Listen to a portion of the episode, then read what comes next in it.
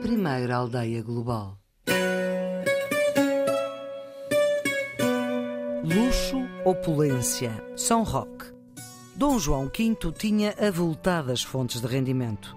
O monarca português cultivava uma certa extravagância na sua corte em Lisboa que outros monarcas europeus, por inveja, tentavam ridicularizar, classificando de ostentação mesquinha, mas que não podiam de todo igualar. Domenico Scarlatti, diretor musical da Basílica de São Pedro em Roma, foi recrutado para assumir a direção da Capela Real em Lisboa, trazendo consigo os melhores solistas e coristas. Foi construída uma enorme e grandiosa Casa da Ópera, a que se seguiu o magnífico Aqueduto das Águas Livres. A capela de São João Batista, agora na Igreja de São Roque, foi feita a lápis lazuli, a Itália, onde foi montada e abençoada pelo Papa e depois desmontada, trazida para Lisboa. A exuberante capela de São João Batista, na Igreja de São Roque, em Lisboa, é uma obra-prima da arte italiana. Mesmo a Itália não tem paralelo. É deslumbrante pela sua beleza, pelo detalhe, pelo conjunto onde domina o dourado e o azul. Tem um quadro no centro, o Batismo de Cristo, e duas outras representações nas paredes laterais, Pentecostes e a Anunciação. Se repararmos com atenção, verificamos que não são pinturas. O mesmo sucede com o desenho da esfera armilar no piso. Parecem pinturas, mas são mosaicos feitos seguindo o modelo dos romanos. Foi nesta altura que descobriu-se Pompeia, então as pessoas, como viram que esses elementos tinham durado tantos anos, quiseram também fazer, sabendo que aquilo é um erro, porque naquela altura aquilo preservou-se durante tanto tempo devido à cinza vulcânica. Então, durante um período logo a seguir à descoberta de Pompeia, faziam-se muitos elementos decorativos utilizando estes modelos romanos. O mais curioso é que não é só aqui. Nestas três representações, nestes três quadros, nós não vemos uma pintura em si. São também todos eles feitos com eh, tecelas ainda mais pequenas que é. É tudo eh, feito em pequenos mosaicos. Destaca-se também ali estas vetas impressionantes de lápis lazuli. Eh, só existem dois lugares no mundo onde nós conseguimos encontrar lápis lazuli capaz de ter estas dimensões, que seria o Afeganistão, zona do Afeganistão, Paquistão e o Chile. No caso destas, foi estudado e vieram da zona do, do Afeganistão, Paquistão o deslumbramento é ainda maior quando fazemos a visita acompanhados de um profundo conhecedor da obra, como é Gonçalo Amaral, investigador e membro da Direção de Cultura da Santa Casa da Misericórdia de Lisboa. A capela de São João Batista foi encomendada por Dom João V em 1740 a arquitetos italianos reputados artistas de uma corrente artística, o barroco, que na altura influenciava vários países europeus, nomeadamente Portugal. A qualidade do trabalho, a riqueza da ourivesaria e dos materiais, como por exemplo bronze dourado, semipreciosas ou mármores tipo lápis azul, ágata verde antigo e jada, revelam o primor das escolhas. Não admira assim que, na opinião de Gonçalo Amaral, das oito capelas laterais da Igreja de São Roque, a de São João Batista é que mais se destaca. É mais chamativa porque é diferente. Nós, eh, quando olhamos para o barroco nacional, aquilo que sobressai é a talha dourada. A talha dourada não é mais do que um elemento que é fácil de trabalhar, não é? É madeira, depois é coberta com gesso e depois uma fina folha de ouro. A essência é a mesma, não é? Uma capela barroca, tanto a capela de, de, São João Batista, que já é uma capela de um barroco tardio, quase de um neoclassicismo rocalho, o que nós vemos é que praticamente não há madeira. A madeira caracteriza, a talha dourada caracteriza o barroco nacional. Ali nós não temos praticamente madeira, o que nós temos são pedras semi-preciosas e metal. Mas a essência é a mesma. Quando nós falamos, ouvimos a palavra barroco, as pessoas daquela altura não se consideravam barrocas. A palavra barroco surge de uma crítica francesa no século XIX em que se baseia numa pérola, não é? Nós temos a pérola, que é perfeitinha, redondinha, simples, e depois temos a pérola barroca ou barroca, muitas vezes fala-se aqui da Rua da Barroca, tem essa origem, que é uma pérola de grandes dimensões, mas cheia de curvas e contracurvas. E de facto, os franceses criticavam, achavam que isso era um exagero e que era inimigo do, do belo, que seria o perfeito e que seria também o simples, não é? O belo seria simples. Mas isso é a mentalidade do século XIX. Na mentalidade anterior, este aspecto era essencial, chamativo, cortava com o passado, que nós vemos ali, por exemplo, ainda na, na, na capela, no altar-mor maneirista, que é de linhas retas, Nós, com o barroco, vemos precisamente o oposto disso, não é? Uma montagem cênica que seja diferente, que não seja reta, que mude, que tenha curvas e contracurvas.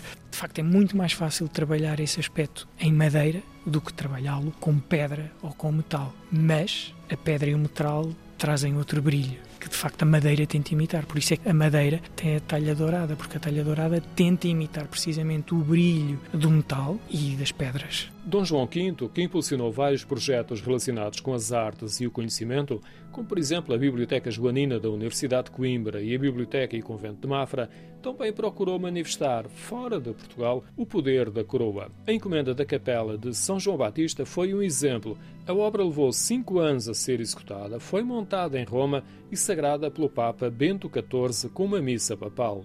O interessante, de facto, dessa capela, para além do, do, aspecto chamativo e de ser provavelmente o único representante que ainda temos em Portugal deste barroco tardio italiano, teríamos outro na Patriarcal, mas como sabe foi destruída pelo terremoto de 1755. Aqui, esta capela tem de facto o interesse de ela ter vindo praticamente peça por peça. A capela, antes de vir aqui em Portugal, esteve montada em Itália, praticamente da mesma forma na Igreja de Santo António dos Portugueses. E isso de facto leva-nos a pensar que esta capela, para além da sua beleza artística, tem também uma mensagem por trás. O rei quis que esta capela fosse mostrada em Itália pela sua beleza e também pelo facto de ter na sua construção artistas de renome para a altura. Basta ter em conta que as duas pessoas que acabaram por dar e conceber esta capela, Nicola Salvi e Ivan Vitelli, são dois nomes emblemáticos da época. Não é? Nicola Salvi faz a Fontana di Trevi e o Luigi Van Vitelli faz o Regis de Caserta. Isto é, não eram nomes quaisquer. Esta capela de facto é mostrada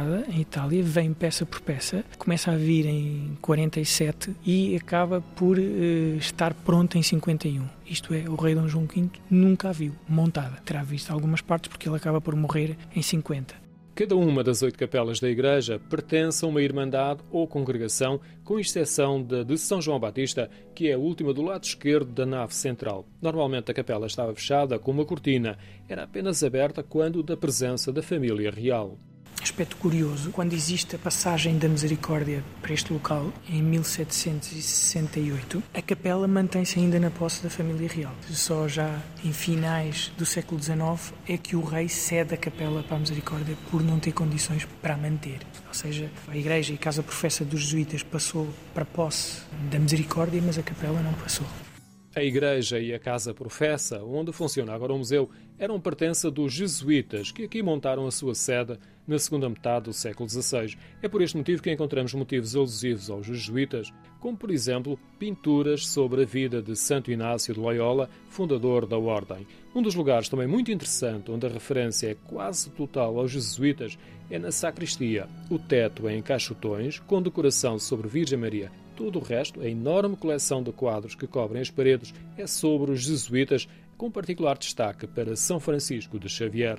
Daqui eu destaco sobretudo este quadro aqui central, porque é muito interessante e parece quase que foi uma encomenda. Nós vemos São Francisco Xavier a pregar em Goa, mas o aspecto mais curioso é que vemos os vários. Parece que houve quase uma intenção de pintar os locais por onde passavam os portugueses. Vemos ali o turco, com aquele turbante característico. Vemos ali a África Ocidental, aqui a África Oriental, vemos malaios, vemos aqui os muçulmanos à parte, vemos também a nobreza, não é, com as suas sombrinhas típicas, o povo comum, vemos hindus e vemos quase ao centro praticamente a única figura feminina. E destacando ainda mais esse aspecto feminino, não é, com os cheios e com o bebê, mostrando a maternidade. Embaixo disso as crianças. Mas as crianças, ao contrário dos adultos, em que parece que existe uma separação étnica, cultural, também social, não é? Vemos todas juntas e sobre uma perspectiva educativa, porque vemos um jesuíta com a varinha.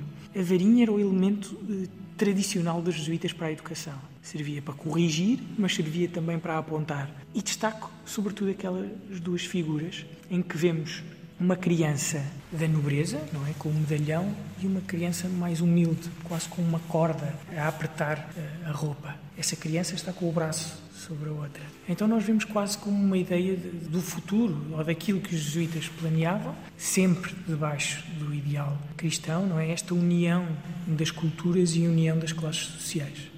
A relevância deste tipo de mensagens tem de ser contextualizada com a época. Uma das formas de transmitir as mensagens religiosas era através destas imagens. Este conjunto de quadros é quase como uma narrativa, uma espécie de banda desenhada para a época.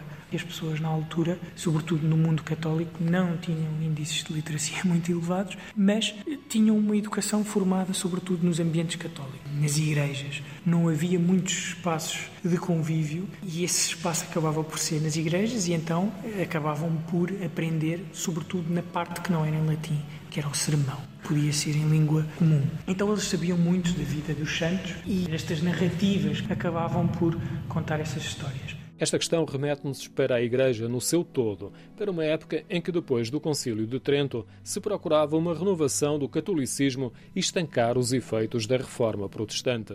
A educação da reforma católica em resposta à reforma protestante era a via da educação através da arte e através dos sermões. Era assim que as pessoas iam aprendendo. Por exemplo, nós aqui às vezes fazemos visitas a jovens e eles vêm aqui e nós perguntamos que santo é este, eles não têm mínima ideia. Mas naquela altura, as pessoas, mesmo as pessoas sem nenhuma educação, eram capazes de identificar. E por isso a resposta também artística da arte barroca é também muito clara. Isto é, os santos têm que ser percebidos pelas pessoas. Eu tenho que olhar para aquele santo e pela simbologia que ele tem, eu tenho que identificar aquele santo. Porque é assim que eu vou aprendendo a história. Este é um dos motivos porque a Igreja de São Roque é profundamente marcada pelas várias fases do Barroco em Portugal.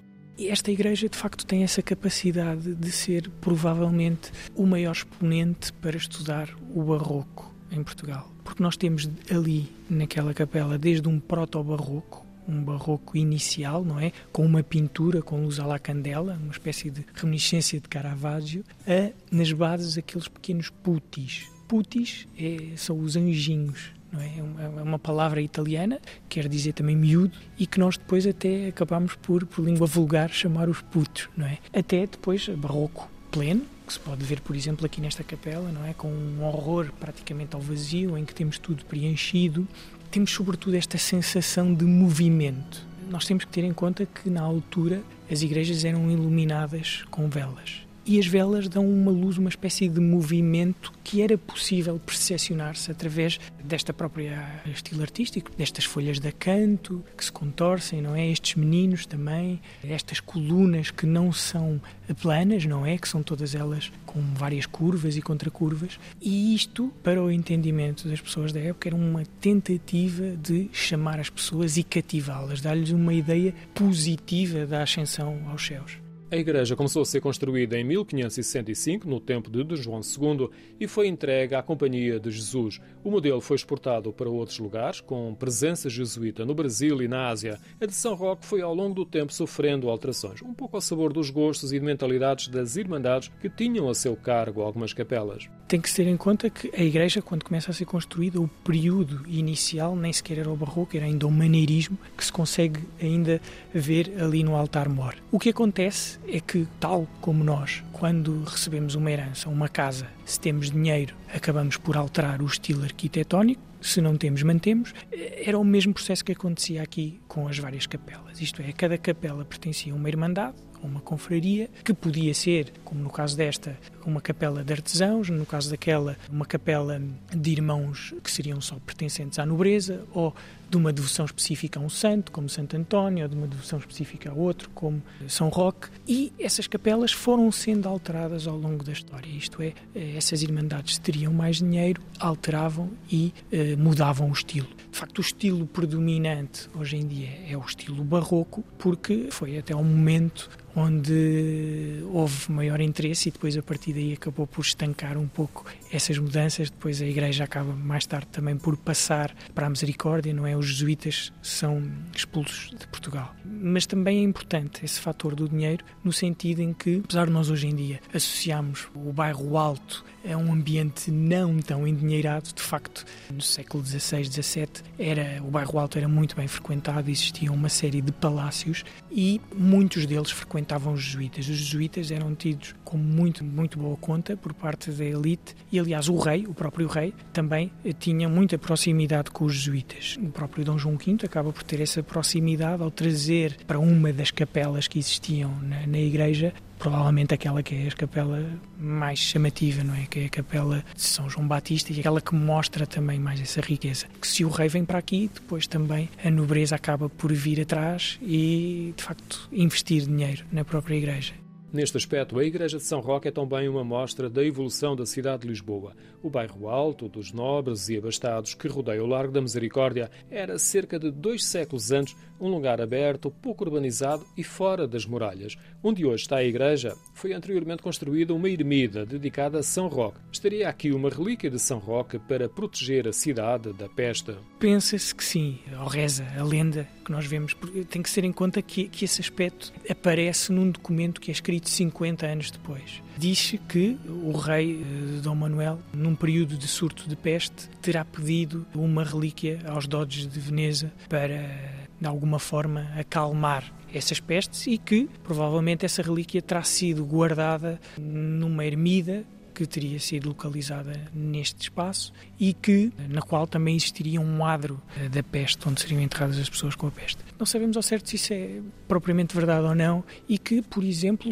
normalmente em Portugal, quando existiam problemas de peste, início do século XVI, as pessoas recorriam sobretudo a São Sebastião. Era o santo conhecido que protegia das pestes e uma, uma vez mais porque era um santo que sacrificado com várias setas e o seu corpo estava pregado de chagas e as chagas chagas eram precisamente um dos exemplos da peste. No caso do São Roque, a sua vida também está relacionada com isso. Foi um santo que ajudou a curar pessoas que tinham de facto problemas da peste, que ele mesmo acabou por ser infectado pela peste e acabou por ser curado eh, miraculosamente. A capela foi pertença da Irmandade de São Roque, que conseguiu afirmar o nome do santo quanto à passagem da ermida pelos jesuítas. De certa forma, a partir da relíquia de São Roque, a Igreja acabou por ter um vasto repositório de relíquias.